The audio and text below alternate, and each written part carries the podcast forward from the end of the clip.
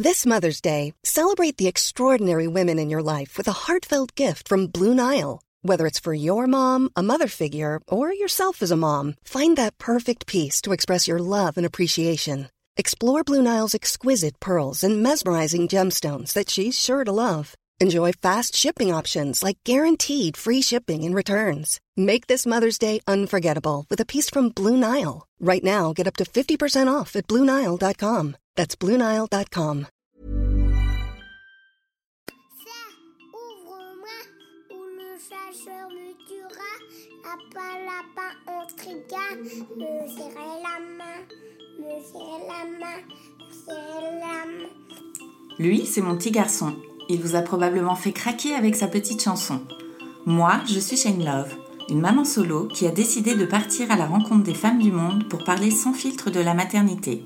Alors bienvenue à vous dans le tourbillon, le podcast qui parle de la maternité, la vraie, loin des filtres Instagram. À 31 ans, Alia est célibataire et rêve de fonder une famille plus que tout au monde, mais une gynécologue l'informe qu'elle doit se dépêcher de tomber enceinte car il y a de grandes chances qu'elle soit ou qu'elle devienne infertile. Suite à cette annonce inattendue, Alia a très peur de ne pas pouvoir réaliser son rêve jusqu'à ce qu'elle rencontre l'homme de sa vie deux ans plus tard. Sur la même longueur d'onde tous les deux, ils décident de mettre le premier bébé en route, qui se logera en fait très rapidement dans le ventre d'Alia. Elle découvre alors la maternité et se sent un peu larguée dans ce nouveau monde qu'elle ne connaît absolument pas. C'est aussi ce qui va l'amener à l'écriture. Un bébé, deux bébés, une fausse couche et un troisième enfant plus tard, Alia est une maman comblée et elle est également devenue romancière. Dans cet épisode, Alia nous raconte son coup de foudre avec l'homme qui la fera renaître.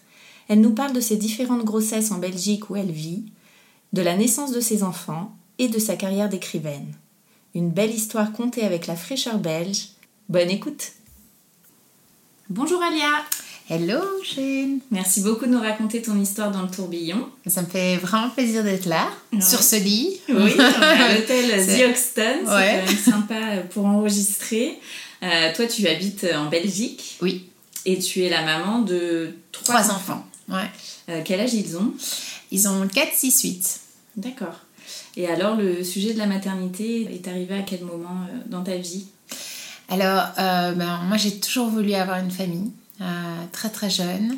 Et en fait, je trouvais pas l'homme de mes rêves. Donc, j'ai euh, longtemps eu peur de ne pas avoir la possibilité de fonder cette famille. Euh, et d'ailleurs, j'ai eu un rendez-vous quand j'avais euh, 31 ans chez une gynécologue qui m'a dit en fait, euh, euh, il y a des éléments chez vous qui montrent que vous avez euh, de grandes chances de devenir Enfin, d'être ou de devenir infertile. Alors, je sais pas pourquoi elle s'est permis cette liberté, parce que c'était pas le sujet euh, du rendez-vous. Euh, et vous devez absolument vous dépêcher. Et euh, je dis, ben, en fait, à, à l'époque, je crois, j'étais célibataire. Je dis, ben quoi, je vais ce soir euh, dans un bar et hop, on y va. Elle me dit, ben, à la limite, oui. et j'ai dit, ah, ok. Et donc, euh, à 31 ans, j'avais déjà l'impression que, voilà, mon temps était compté. Et il m'a fallu encore deux ans et quatre jours avant de rencontrer l'homme de ma vie. Donc, moi, j'ai eu très, très peur de jamais avoir d'enfant parce que pour moi, c'était, je crois, la chose la plus importante dans ma vie, quoi. De- D'avoir cette famille, de construire, euh, voilà, ce petit groupe. euh. Et donc, à 33 ans et 4 jours, j'ai euh, rencontré euh, mon futur mari. Est-ce que tu avais envisagé de faire un bébé toute seule? Je crois que je l'aurais fait. Ouais. Enfin, je crois que ça aurait été une option. Maintenant, après coup, maintenant étant maman, enfin, je crois que ça. Enfin. Je crois que ça doit être vraiment euh, très compliqué, enfin plus compliqué que ce que je pensais quoi. Moi je pensais enfin que les bébés ça dormait, que enfin voilà, j'avais plein d'idées. Avant j'avais des principes, maintenant j'ai des enfants, la fameuse phrase. Et euh, donc voilà, je sais pas si euh, j'aurais sauté le pas, mais en, en tout cas, avoir des enfants était vraiment essentiel pour moi. Mm. Donc je sais pas ce que j'aurais fait, mais. Donc voilà, je me retrouve à trois- 33 ans et 4 jours pensant déjà que c'était fini pour moi, euh, la maternité, parce qu'on m'avait dit à 31 ans que c'était vraiment euh, assez chaud.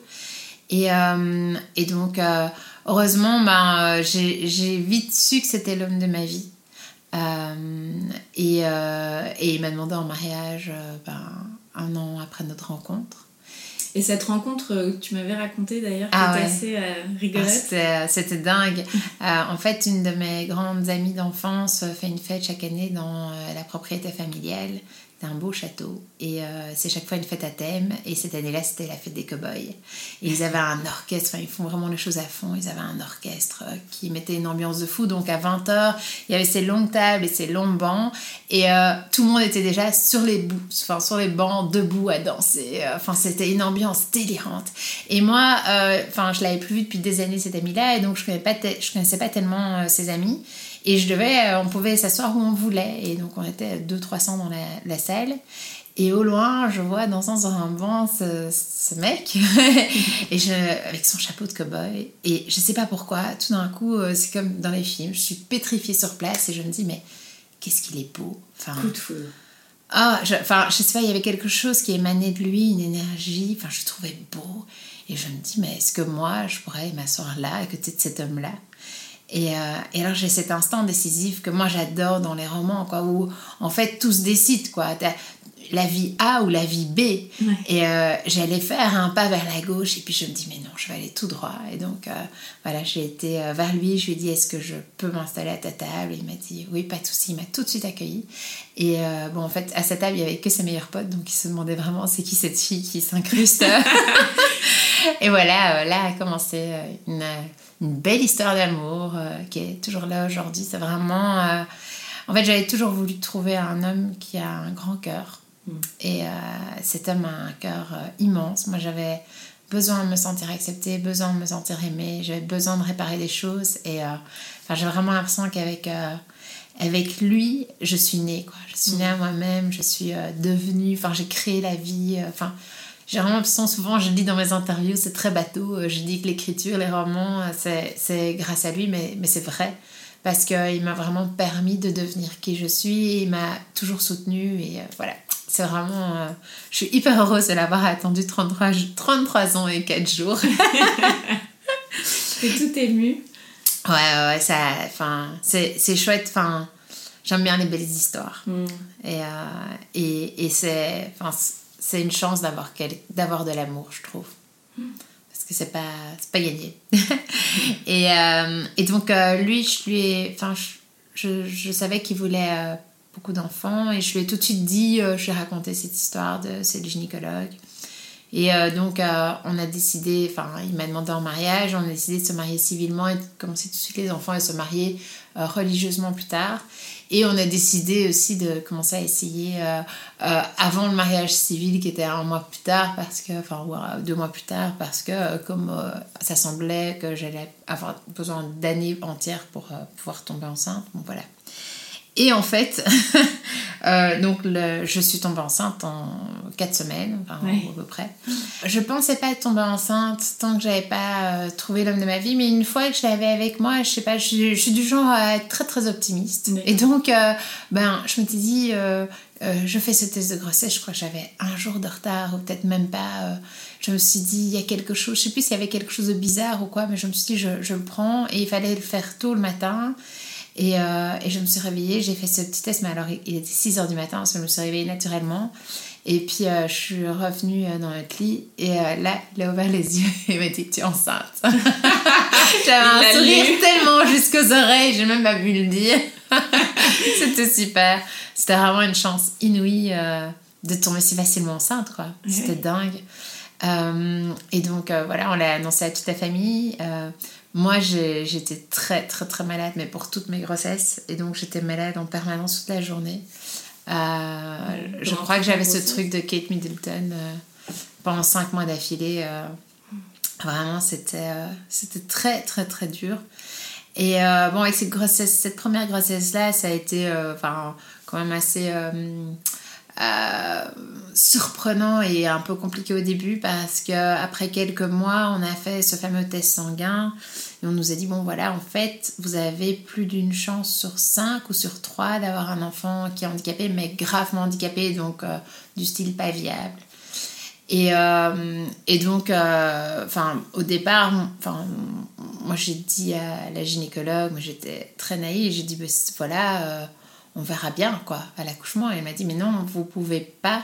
Euh, et donc elle m'a elle m'a donné rendez-vous euh, très gentiment à 20h le soir dans son cabinet pour m'expliquer c'est pas un handicap simple, c'est un handicap euh, du style, enfin, les, ce qu'on voyait dans la prise de sens, donc c'était que on, ça avait l'air d'être quelque chose de très très lourd et que donc on peut voir son enfant mourir dans les heures qui suivent la naissance, quoi. Ce type d'handicap-là et qu'on devait absolument faire euh, une amniosynthèse pour investiguer, pour voir, euh, pour, pour, voir ce qu'il en était. Là, tu étais à combien de mois de grossesse? Ah, Trois et demi, je crois. D'accord, ok. Euh, et là, moi, j'étais complètement catastrophée. J'avais l'impression de faire du mal à ce bébé en faisant l'amniosynthèse. Je n'étais pas fort dans la réalité. Hein. Euh, c'était pour moi, c'était quelque chose, c'était vraiment une, grosse épreuve de faire ce, test. Comment ça se passe ce test euh? Alors, euh, heureusement, on a une famille de médecins, donc j'avais trouvé la, la personne hyper top, euh, hyper euh, compétente. Euh, donc on était dans un autre hôpital. Et donc en fait, on, ça se passe avec une écho. On a une aiguille enfin, très gigantesque qu'on plante dans le ventre et on va, je crois, prélever un peu de, liquide qu'on va analyser après.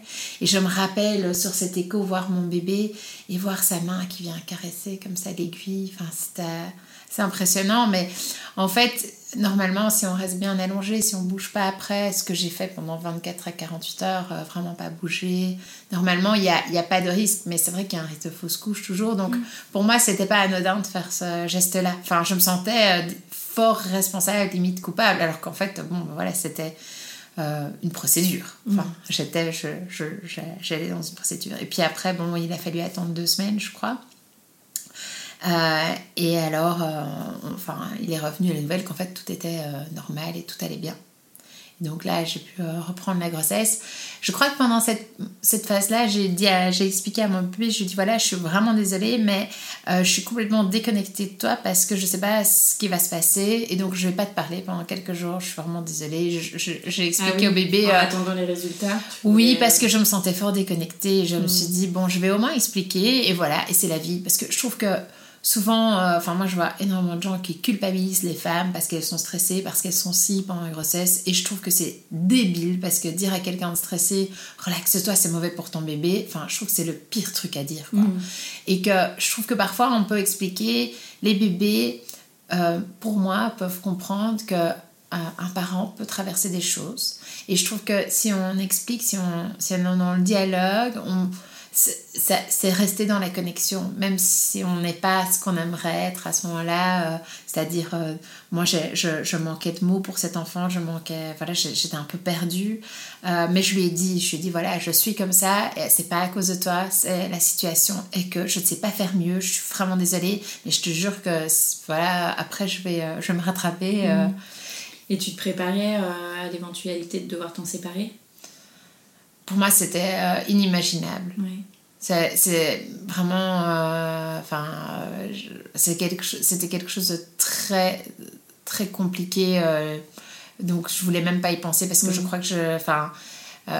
on en parlera peut-être après, mais quand j'ai dû faire un. J'ai eu une fausse couche et j'ai dû faire une opération. Même ça, alors que le bébé était mort, c'était très compliqué pour mm. moi, alors que, bon, enfin, il y avait pas d'autre ici. Donc voilà. Mais Heureusement, j'ai pas eu. Euh, j'ai beaucoup pensé aux parents qui doivent faire des choix euh, dans ce genre de situation. Je, trouve que c'est inhumain et je trouve. Je trouve, euh, j'en ai parlé à certains médecins, je trouve que les médecins devraient aussi plus se positionner, plus aider les parents à prendre des décisions dans ce cas-là. parce que c'est très compliqué avec les degrés d'handicap, on ne sait pas très bien à quoi s'attendre, etc. Mm. Je crois que c'est. Enfin voilà. Mais dans mon cas, donc les les choses sont revenues à la normale, euh, sauf que j'ai su à ce moment-là que les grossesses futures, en fait, euh, comme j'avais des taux hormonaux bizarres qui me rendaient malade, mais qui faisaient aussi que les prises de sang étaient bizarres, et que du coup on avait l'impression qu'il y avait un souci, mm. ben, les, les, grossesses futures, euh, je devrais toujours passer par... mais après, il y a une prise de sang pour déterminer les handicaps, etc. Mais je devrais toujours passer par cette attente. donc pas euh, se sentir enceinte le premier jour, mais le, le quatrième mois, quoi, à peu près. mais bon, voilà. Et donc, euh, euh, à ce moment-là, ben, finalement, la, grossesse, après, s'est bien déroulée. on a su qu'on attendait une petite fille. Et donc, on est arrivé au terme. et là, on l'a vachement dépassé. Je crois que suis arrivée à J plus 9 ou J plus 10. Euh, et donc, on nous a dit euh, qu'il fallait provoquer. Et à l'époque, il n'y avait pas euh, tous ces super podcasts comme le tien qui nous renseignent tellement de choses, qui nous... je, je, franchement, si je pouvais prendre une machine à remonter le temps et, et faire tellement de choses différemment maintenant qu'on est tellement instruit, mm. bon, moi j'ai juste dit, ok, accouchement provoqué, très bien, je fais ça, chef, ok, je, je, je, je, suis venue, on m'a mis les tampons et puis en fait, euh, j'avais des contractions hyper violentes, mais on me donnait pas la péridurale et donc je souffrais euh, hyper fort. Mais euh, enfin voilà, j'ai vraiment détesté ce premier accouchement parce qu'on me disait mais vous en avez pour des heures, on va pas vous mettre une péridurale tout de suite. Et puis alors finalement, comme j'ai vraiment demandé, ils me l'ont mise. Et là, ils ont vu que j'étais à dilatation complète. Donc, enfin, il y, y, avait, je trouve, enfin moi, je j'ai des contractions qui font que la, dilatation se fait extrêmement rapidement en quelques minutes. Et euh, je ne le savais pas évidemment à ce moment-là. Je ne savais pas quand, si j'avais le droit de demander une péridurale ou pas. Enfin, bref. Euh, heureusement, j'adore ma gynécologue qui arrive à ce moment-là parce qu'en Belgique, on accouche avec les gynécologues, pas avec les sages-femmes euh, la plupart du temps. Et ma gynécologue est très chouette, très centrée. et donc, voilà, je me suis concentrée sur elle et. et et alors, euh, en quelques poussées, mon bébé est sorti. Et euh, là, je me souviens m'être dit euh, comment est-ce que je vais faire pour être mère toute ma vie de, de cet enfant-là, quoi? Ah oui, dans quel sens?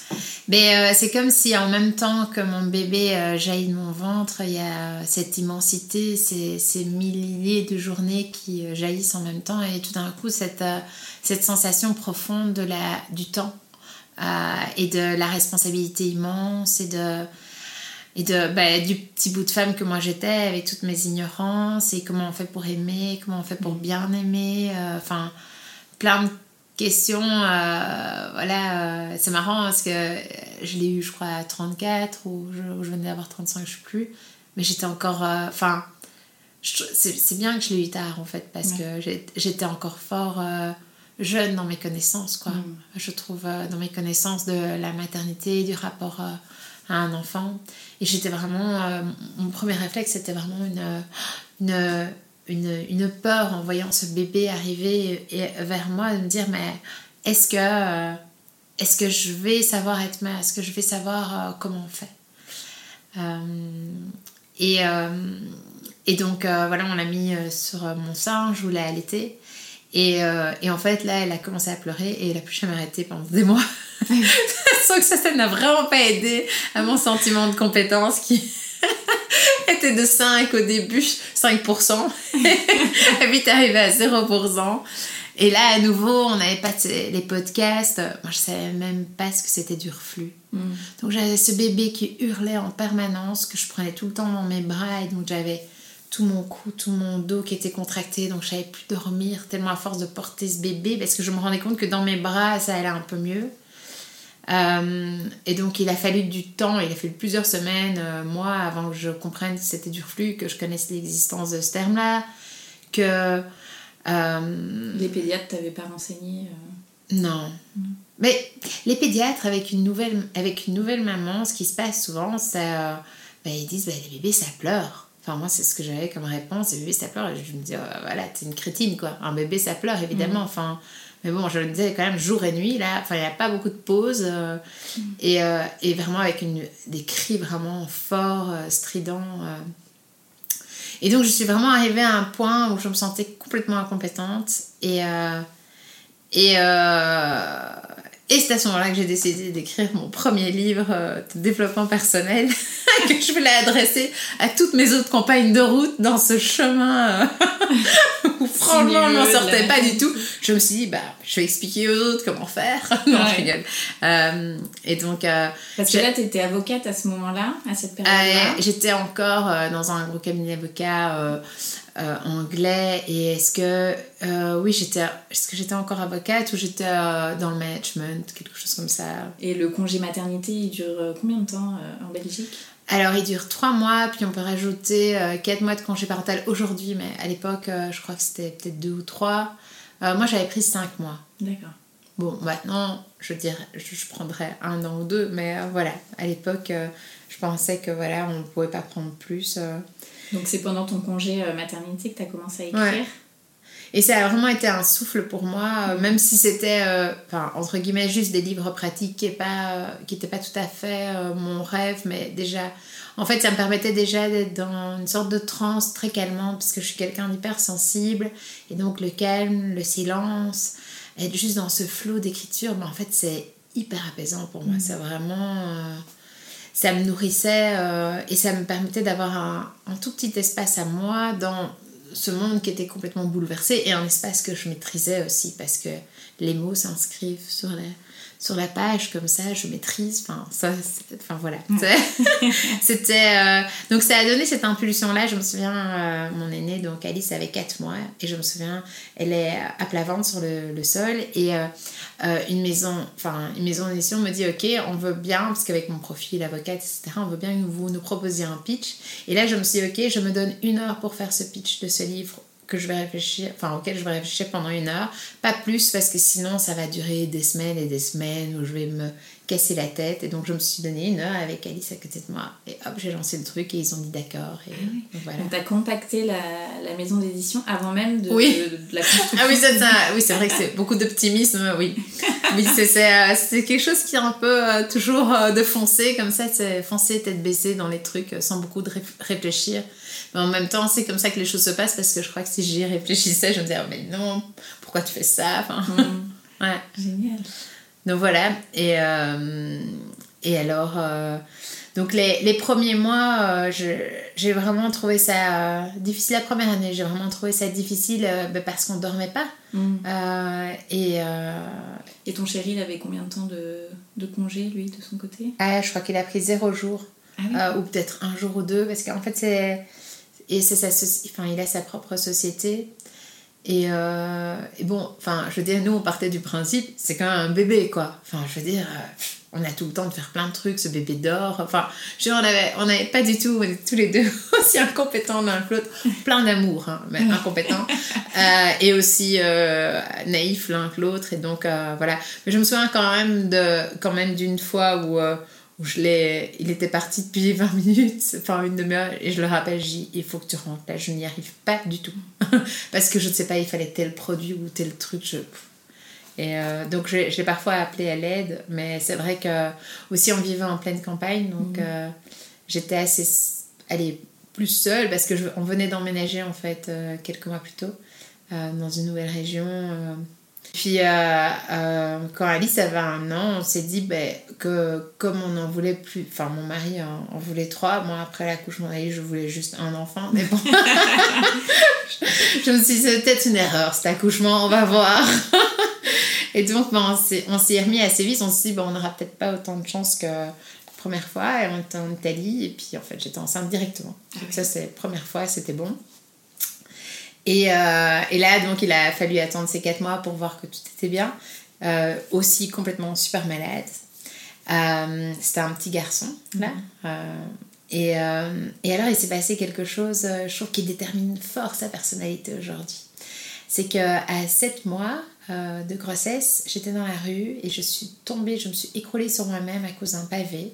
Et j'ai fait ce qu'on appelle une entorse de l'ifran. Et en gros, euh, j'étais à la clinique du pied, ils m'ont dit si vous posez le pied par terre, juste posez le pied, tout va exploser et vous en aurez pour une opération avec 6 mois à l'été. Donc là, vous avez 2 mois, faites vos calculs. Et donc j'étais enceinte de 7 mois. Et donc j'avais ces béquilles, mais je pouvais même pas poser un pied à terre. Et donc il fallait que je saute sur un pied avec mon énorme ventre, parce que ah je prends 18 kilos par grossesse, moi. C'est mon, mon petit truc, j'aime bien. moi je suis tellement malade que je mange tout le temps et n'importe quoi. Enfin, alors que normalement je mange assez sainement, donc mon corps comprend rien. je recouvre d'une belle pellicule de, de, de, cellulite un petit peu partout. Enfin, charmant.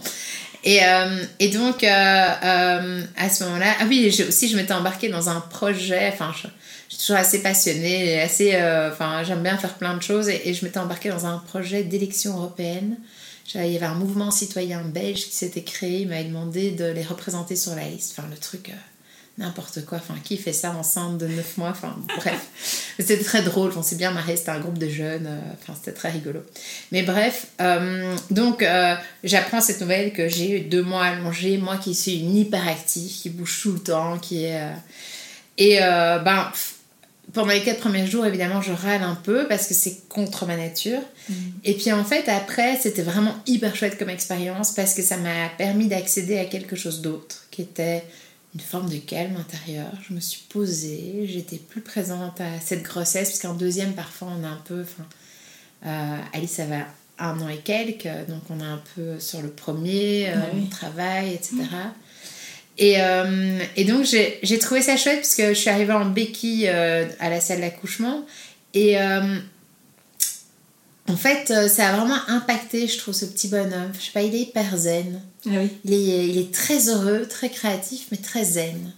Très... euh, bon, on n'a pas l'impression qu'il y a beaucoup de choses qui le bouleversent. Enfin, très... euh, et voilà... euh, euh, euh, L'accouchement était très zen aussi. Enfin, euh, euh, je crois qu'ils m'ont donné la péridurale un petit peu plus tôt. Enfin, je l'ai directement eu en arrivant à l'hôpital.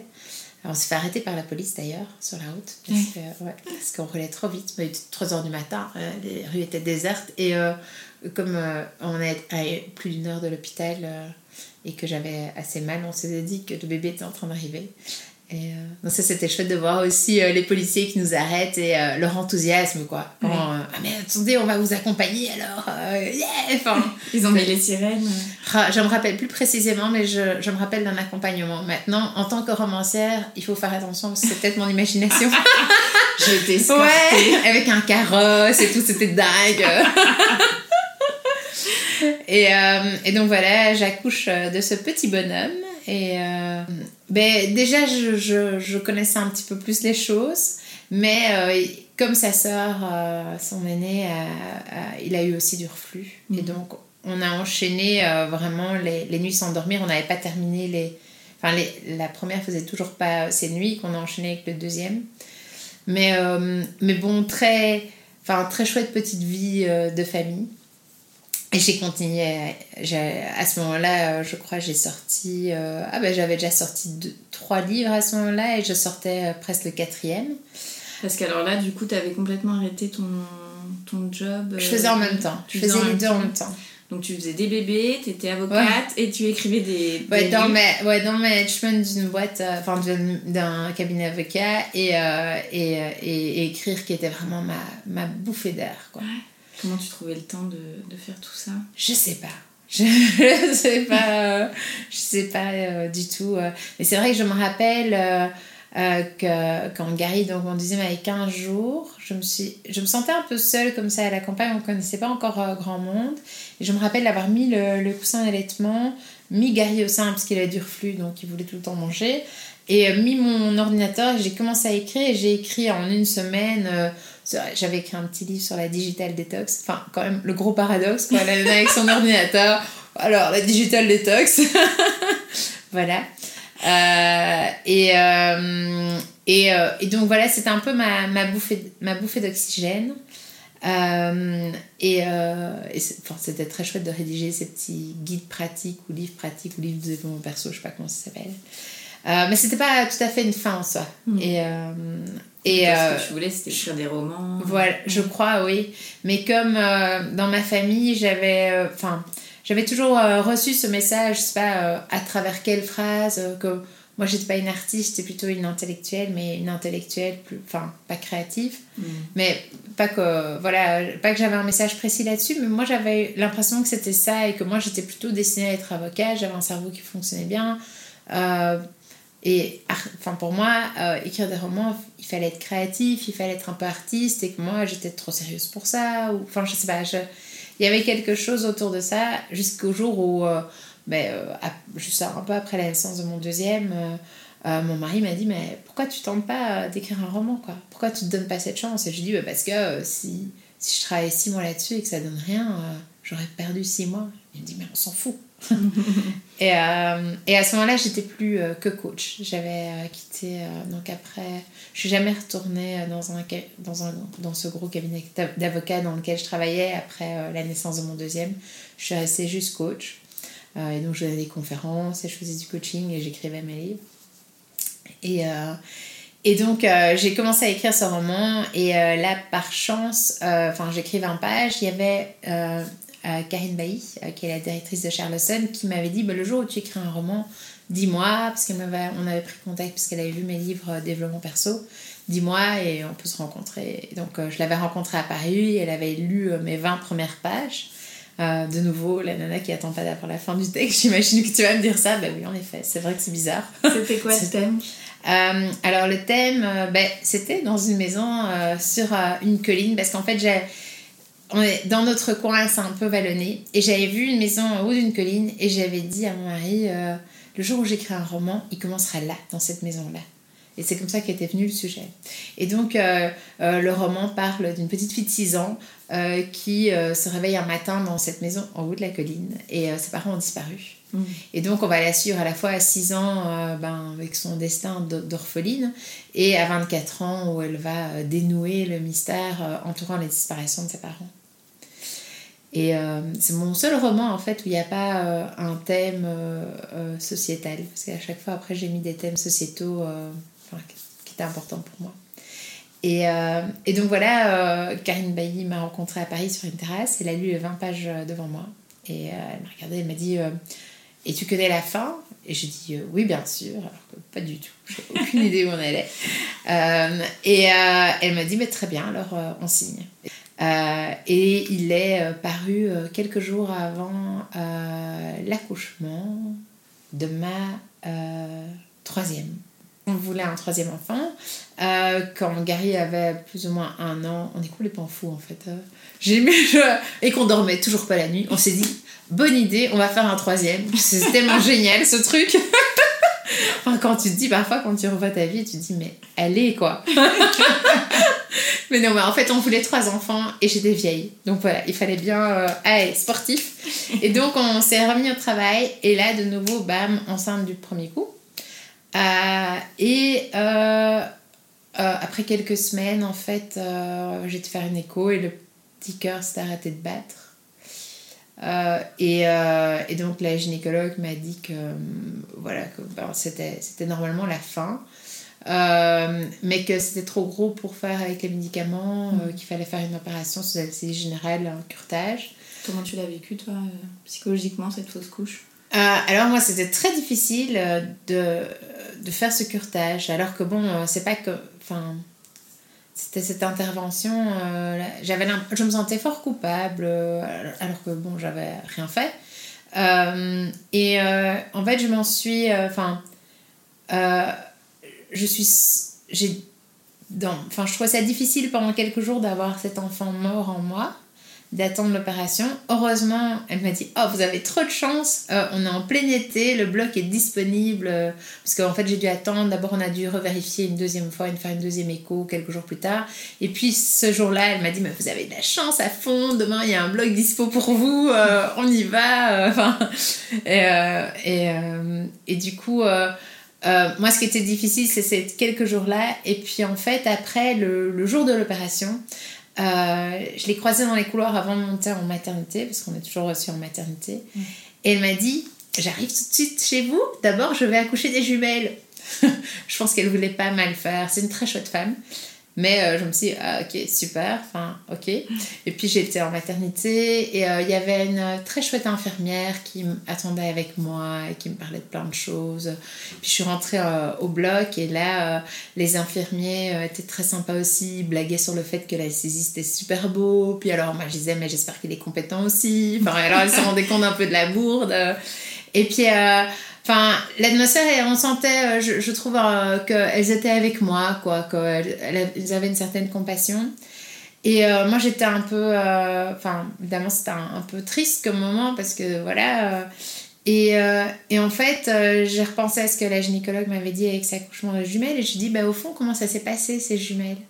Et alors, elle a commencé à raconter, et euh, soudain, euh, l'atmosphère du bloc s'est complètement modifiée, quoi. Mm.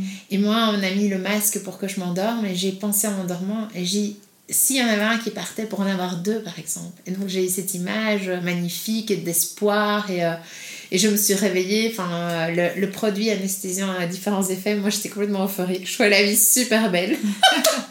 et donc, et alors, j'ai, je suis sur un groupe de 4000 mamans j'avais cherché des infos sur euh, le curtage, euh, les fausses couches, etc. Et il n'y avait absolument rien. Et je me suis dit, ben, en fait, je vais témoigner avec mon parcours à moi, ça servira peut-être à d'autres mamans. Et donc j'ai témoigné, et en fait, j'ai eu des centaines, des centaines de réactions. Euh, à l'époque, c'était a presque 5 ans, il y avait encore très peu de choses qui étaient dites. Mhm.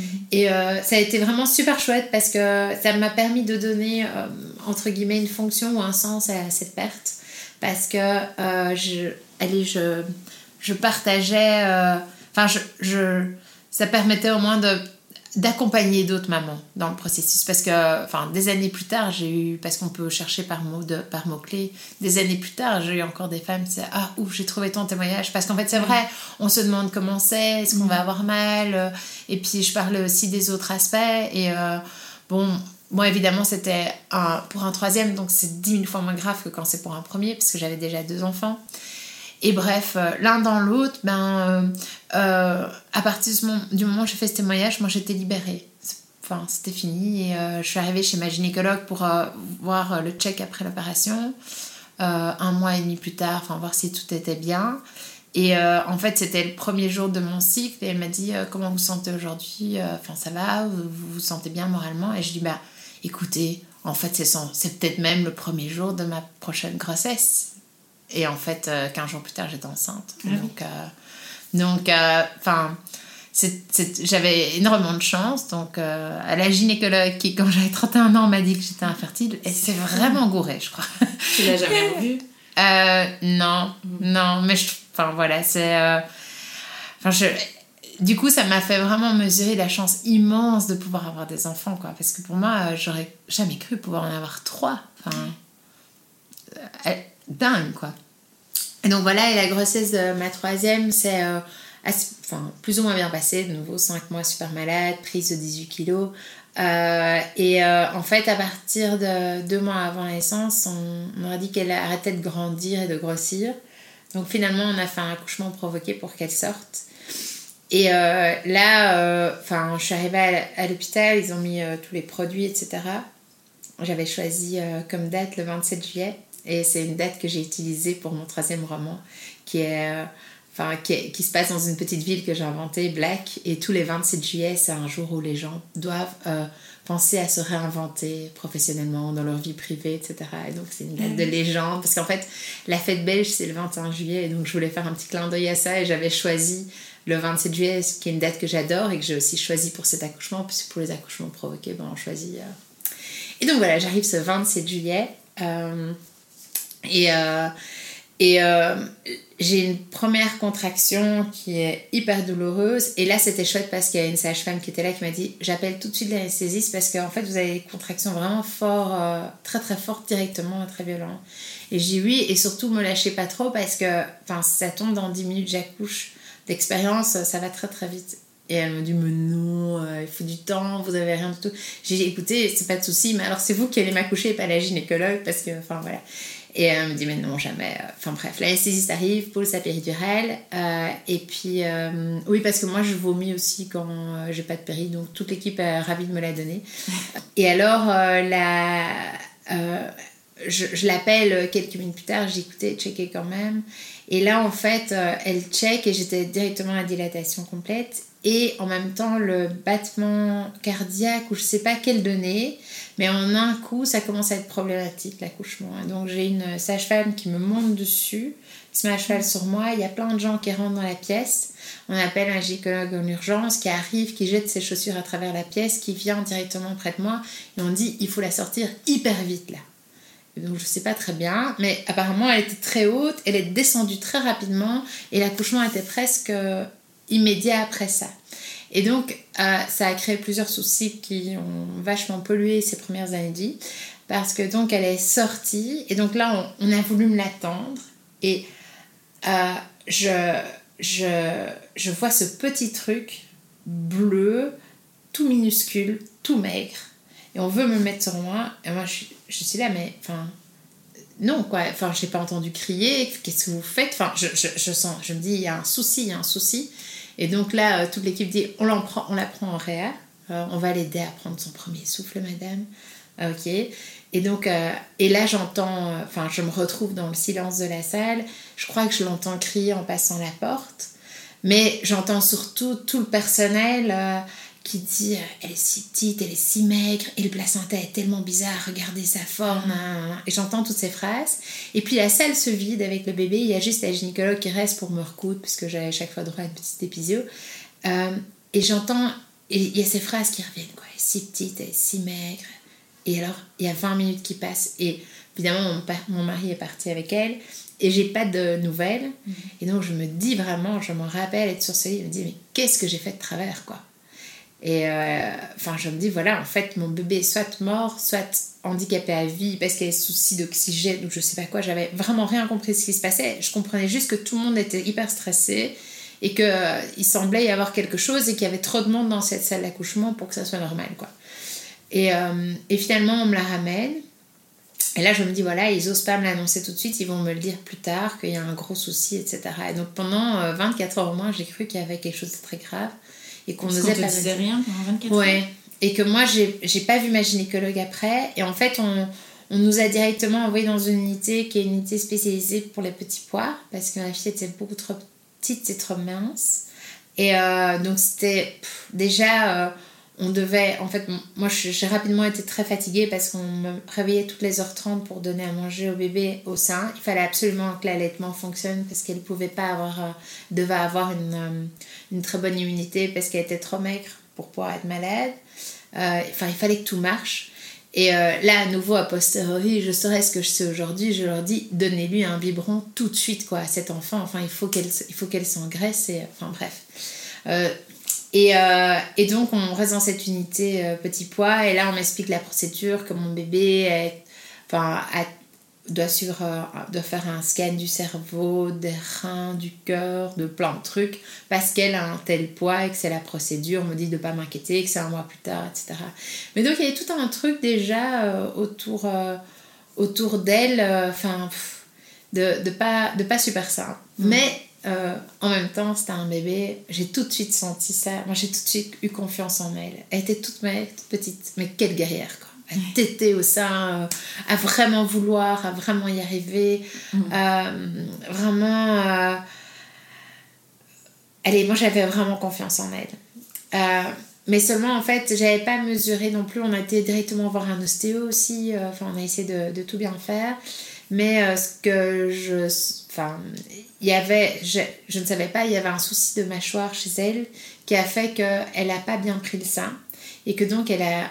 Après qu'elle ait beaucoup pris de poids, enfin, qu'on a essayé de rattraper les courbes, euh, parce qu'elle est évidemment hors courbe. Donc en Belgique, je sais pas si vous avez la même chose en France, nous on a des courbes. Ouais.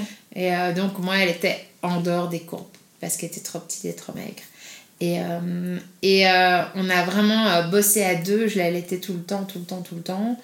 Euh, et euh, elle a vraiment rattrapé pendant ces trois premiers mois. Puis après, en fait, moi, je, je- j'ai manqué un rendez-vous parce qu'on était parti à l'étranger euh, chez la pédiatre. Et donc, je l'ai vue un peu plus tard. Et là, on s'est rendu compte qu'elle avait cassé une courbe. Et, et ça, enfin, elle avait vraiment du mal à prendre du poids, à grandir, etc. Alors que j'ai été tout le temps, toutes les heures, toutes les heures 30, aussi problématique de reflux. Et il a fallu attendre ces 8 mois où là, la situation, a- elle a eu une otite, elle a eu des vomissements, euh, la situation s'est vraiment détériorée. Et là, j'ai été voir un quatrième ostéopathe qui a remis sa mâchoire. Et en fait, sa mâchoire n'était pas bien mise, du coup, elle n'arrivait pas bien à téter. Et quand on lui avait proposé en complément un biberon pour essayer qu'elle s'engraisse, elle ne voulait pas, elle ne savait pas prendre de biberon, comme elle ne savait pas prendre de tétine. Euh, elle n'avait pas de tétine par exemple, elle prenait pas le pouce. Donc il y avait vraiment une problématique et en fait apparemment l'accouchement, la brutalité de l'accouchement avait déglingué un peu sa mâchoire qui faisait que c'était pas bien, euh, voilà, tout n'était pas bien mis en place. Donc ça c'était une première euh, problématique qu'on a détectée à 8 mois et qui a fait que ça allait beaucoup mieux puisqu'elle a pu commencer à prendre des biberons et à mieux, voilà, à mieux. mais ça, ça a été, enfin on a été jusqu'à l'hospitalisation et, et, enfin, ce qui est compliqué quand il y a plusieurs petites problématiques comme ça, c'est que c'est vraiment le parent qui est un peu. Euh, euh, faut, faut soit avoir un top médecin qui est créatif et qui peut chercher plein de trucs, soit c'est le parent qui est un peu le médecin euh, et qui va chez plein de spécialistes. euh. Et nous, en l'occurrence, il y a des problèmes d'allergie, problèmes ORL, problèmes. Euh, oh, je sais plus, syndrome de je sais pas quoi. Enfin, il y avait plein de petits bazars qui enrayaient complètement sa mécanique. Et euh, en gros, euh, elle a vraiment pas beaucoup dormi. C'était très compliqué pour manger très compliqué pendant ces trois premières années de vie. Et c'est seulement vraiment en décembre dernier, quand on a enlevé les végétations et posé des drains, c'était la dernière étape de plein de petits trucs qu'on a réglés, qu'enfin on a eu un enfant qui mangeait normalement, quoi. Enfin, du jour au lendemain, elle a mangé normalement. Et, euh, et, on n'a plus dû se battre pour des choses qui sont vraiment des évidences pour les autres parents, euh, manger, grandir, etc.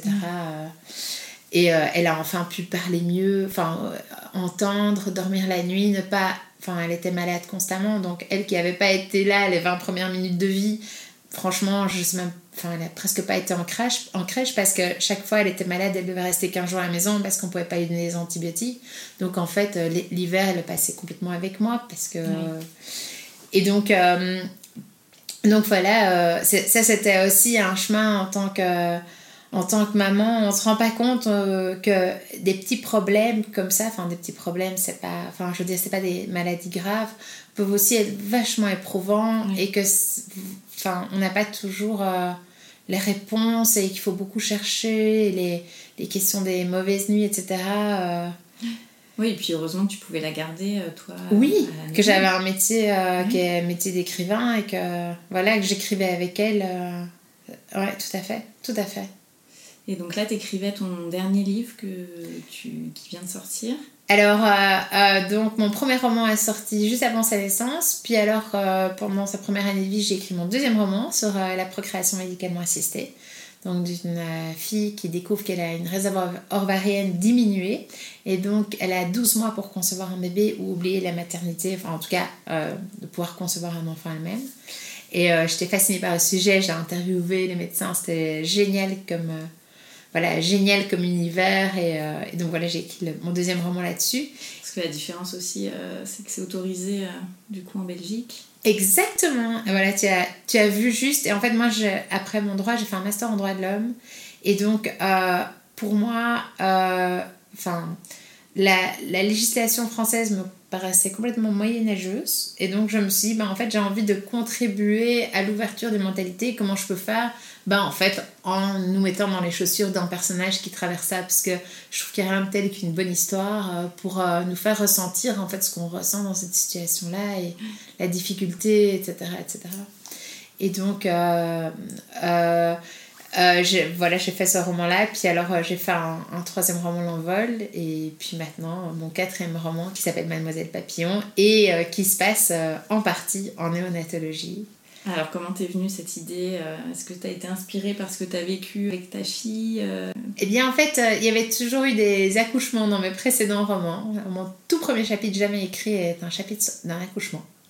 Et euh, j'ai toujours une équipe de médecins, gynécologues, parce que j'aime bien être euh, tout à fait exact sur le plan technique, qui relie, qui, euh, voilà, qui m'aide à répondre aux différentes questions, à, à, éliminer les, les, les, petites choses qui ne fonctionnent pas.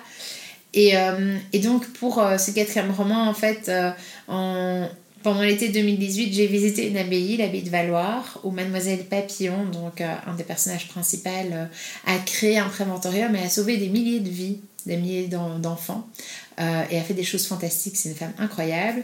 Et donc, quand j'ai visité cette abbaye que j'ai entendu parler d'elle, ben, en fait, dans la seconde, je suis tombée complètement amoureuse de ce personnage et je me suis dit, je veux écrire sur elle. Et j'avais envie en même temps d'avoir pour, euh, pour relier mon lecteur euh, à, ce personnage qui était un peu plus lointain et qui a vraiment existé, j'avais envie d'une intrigue dans le présent. et à ce moment-là, par hasard, une lectrice que je ne connaissais pas m'a écrit, elle m'a dit voilà, je suis maman d'un enfant euh, qui, a qui est né prématurément. Et euh, si jamais un jour vous écrivez, enfin je lis vos livres, j'aime bien ce que vous faites, si un jour vous écrivez un livre en néonatologie, j'aimerais bien, je, me propose si vous voulez, euh, vous pouvez m'interviewer. Voilà, elle s'appelait Julie. vous pouvez m'interviewer pour que je vous partage mon expérience, peut-être ça vous aidera. Enfin, une, une femme très humble. Et, et donc, je, je l'ai appelé, je comptais commencer l'écriture du roman un mois plus tard, je l'ai appelé et euh, là j'ai passé une heure et demie mais dans une émotion à écouter son récit. Moi je ne connaissais pas du tout la néonatologie mm. et euh, c'était absolument fabuleux, son, son, partage vraiment très très touchant et euh, tellement touchant qu'au lieu de commencer trois semaines plus tard, j'ai commencé l'après-midi même à écrire ce roman et je me suis dit ben voilà, je vais prendre mon personnage, mon autre personnage principal sera une infirmière en néonatologie, parce que je trouve que c'est un, milieu qu'on connaît très peu. Mhm.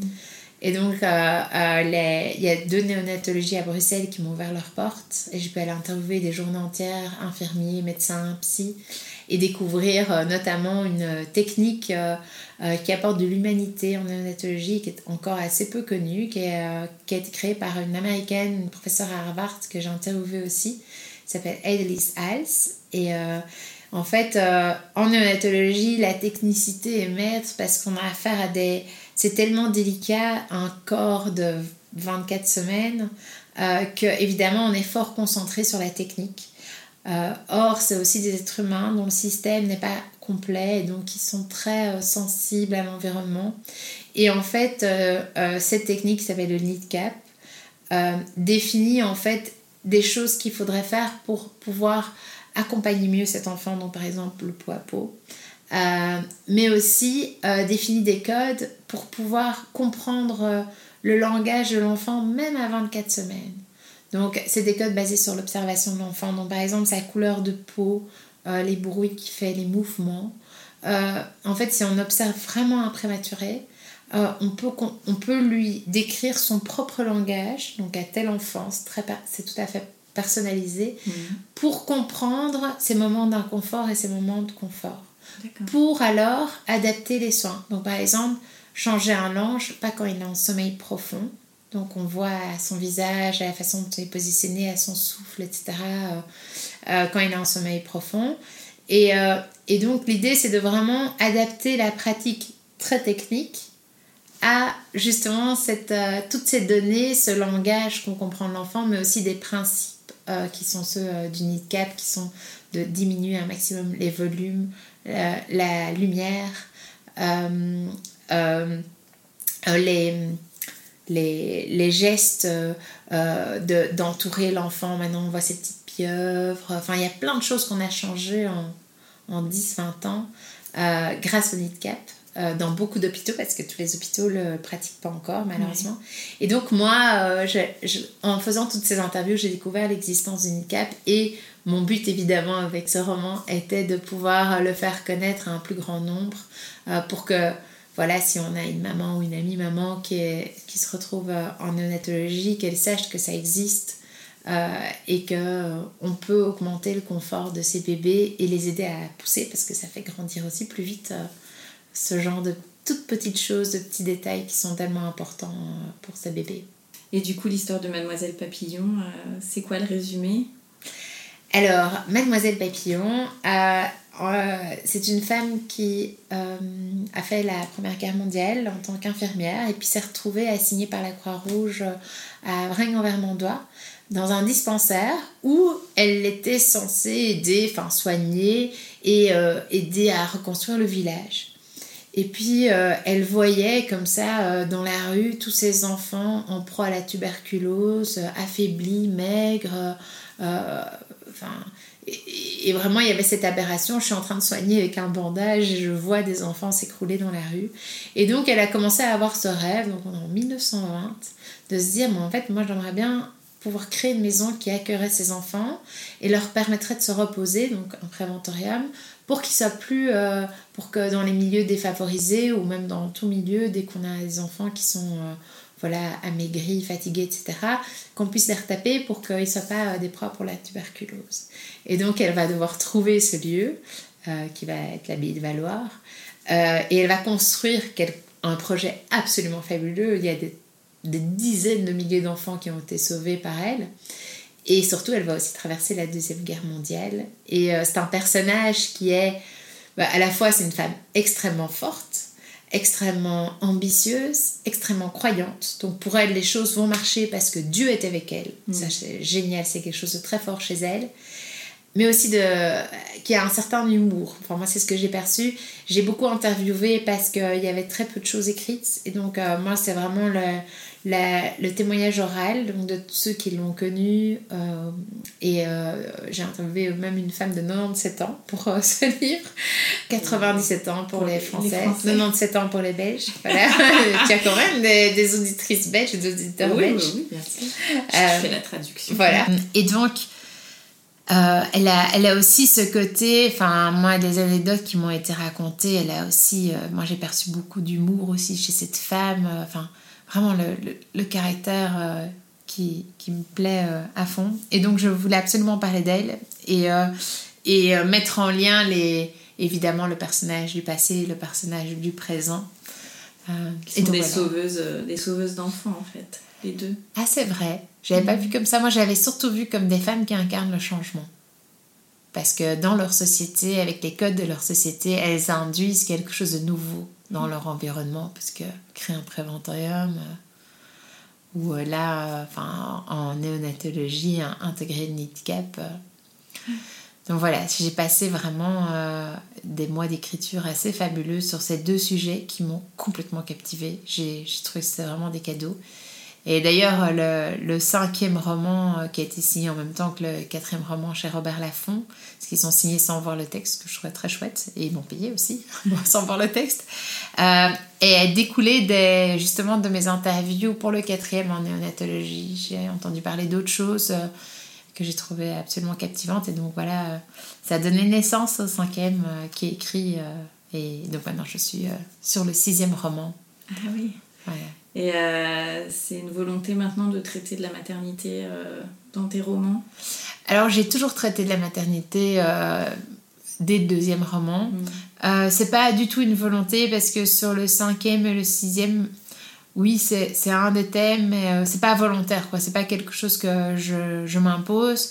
Mais, mais c'était. En fait, pour être très honnête, je termine un livre d'habitude en avril-mai, un roman. Et euh, c'est au cours de l'été que me vient l'idée du suivant. Et en fait, ce qui est arrivé à chaque fois, c'est que j'avais qu'une seule idée. Une seule, pas deux. Donc c'est pas un choix. C'est juste, c'est la seule idée que j'ai. et donc je vais avec. Et donc voilà, c'est ce qui m'inspire à ce moment-là. C'est un thème ou une injustice que j'ai croisée ou euh, un, voilà, quelque, ou un thème qui me fascine. Euh, parce que je trouve que c'est la passion, c'est tellement important quand on écrit. Et je veux pas juste écrire une intrigue, je veux qu'il y ait toujours un, un sujet euh, important pour moi. Euh, voilà, ça s'est installé dès mon deuxième roman et c'est quelque chose qui m'a jamais quitté. C'est comme si c'était indissociable, que je pouvais pas juste raconter une histoire, qu'il faut traiter un thème important dedans aussi. Mm. Et alors, qu'est-ce que ça a changé chez toi, la maternité? Qu'est-ce que ça a changé? Bon, le premier truc qui me vient, c'est que je dors beaucoup moins. Mais bon, il faudrait quelque chose de plus positif. Non, c'est absolument. Enfin, je trouve que c'est un, rêve. Je me souviens, en fait, on dormait pas beaucoup, mais je me souviens d'un truc qui est très vite arrivé c'est que tous les jours, j'étais joyeuse. C'est comme si c'était euh, une source de joie euh, infinie, ces enfants. Parce qu'ils sont tellement. Enfin, je veux dire, on a la chance de vivre à la campagne, on a une vie un peu pépère comme ça, où on peut vraiment. Euh, être avec eux. Je les vois énormément. Et euh, enfin, moi qui avais ce rêve de fonder une famille, euh, je le vis à 100 000 euh, et, et, je les trouve très joyeux. Enfin, c'est, c'est, c'est assez simple maintenant. Enfin, nous, on a juste le souci de toujours les faire dormir, les mettre au lit. Je ne sais pas s'il y a des mamans qui peuvent me donner deux, trois tuyaux. Là, on n'a toujours pas compris le fonctionnement. Ou bien j'ai des enfants qui n'ont pas besoin de dormir, je ne sais pas. Mais, mais sinon, pour le reste, euh, la vie est, fluide et, euh, et, euh, très belle. Et je trouve que voilà, on a beaucoup de chance d'avoir des enfants en bonne santé, qui sont plus jamais malades. En 2020, zéro fois, touchant du bois. On va passer aux petites questions de fin d'épisode. C'est quoi pour toi être une maman belge? Une maman avec un accent? Ouais. Une maman qui aime les frites et le chocolat. Une maman avec un tout petit peu de cellulite sur les fesses, juste ce qu'il faut. non, je rigole. J'ai l'impression que les mamans belges sont très euh, chaleureuses et euh, assez authentiques. Enfin, moi, je connais les mamans belges plutôt campagnardes, puisque j'habite en pleine campagne. Et euh, donc, j'ai l'impression que c'est des mamans assez authentiques, fortes dans le soutien. Enfin, on passe notre temps à se promener dans les champs avec des enfants. voilà, c'est ça d'être une maman belge. Quel est ton endroit kids-friendly préféré? Euh, La forêt. La forêt, les champs, la nature. Euh, euh, oui, en fait, on, va très peu. Ah oui, alors Paris d'Aïsa. On va beaucoup à Paris d'Aisa. J'ai passé beaucoup de temps à Paris d'Aisa. Donc Paris d'Aisa, c'est un, un, parc animalier super joliment réalisé en Belgique. et on a un abonnement et donc je passe un peu ma vie là. Je n'ai absolument aucun intérêt dans les animaux. C'est pas que la cause animale me, me, me, touche évidemment, mais je veux dire, ça ne m'intéresse pas de voir un phoque. Et je le fais pour faire plaisir à mes enfants. Je n'en touche pas au niveau des animaux. Enfin, ils se marrent toujours parce que je me trompe dans les noms d'animaux. C'est voilà. Mais on passe beaucoup de temps là, beaucoup. et quels sont tes projets rien que pour toi et ce prévu en famille? Alors projet rien que pour moi, euh, comme euh, je suis une euh, une romancière maintenant euh, à plein temps, très très épanouie. Mais j'ai l'impression souvent que le projet pour moi, en fait, c'est d'écrire, euh, de pouvoir écrire. Euh, il y a aussi, je fais toujours un temps de sport le matin, abdos, yoga, méditation. et donc ça, en fait, ça, ça me comble complètement. Mm. Et, et, donc, c'est les projets pour moi à venir, c'est d'écrire ce sixième roman, de vivre la sortie du quatrième, et dans un an la sortie du cinquième, euh, voilà. Et ça me, ça me comble. Je suis vraiment, en fait, euh, j'ai réalisé euh, la vie de rêve, enfin, tous mes rêves sont réalisés dans cette vie-ci. Et tes projets en famille?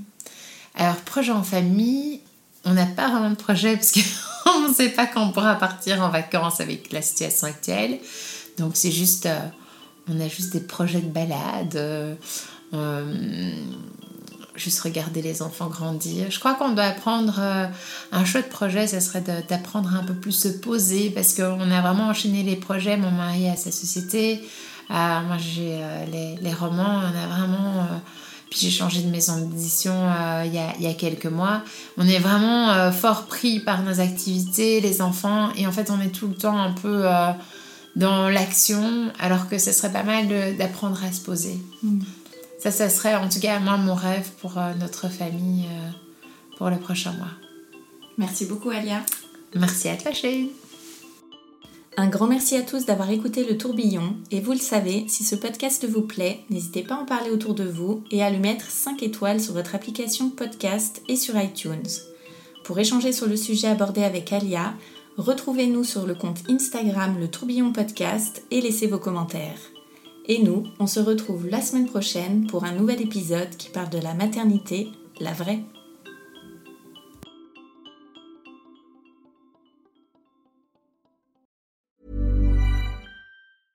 Selling a little or a lot?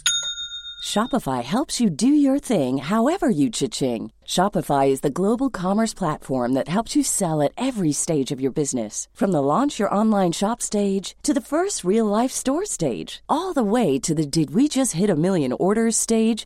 Shopify is there to help you grow. Shopify helps you turn browsers into buyers with the internet's best converting checkout. 36% better on average compared to other leading commerce platforms because businesses that grow grow with Shopify. Get a $1 per month trial period at shopify.com slash work. Shopify.com slash work.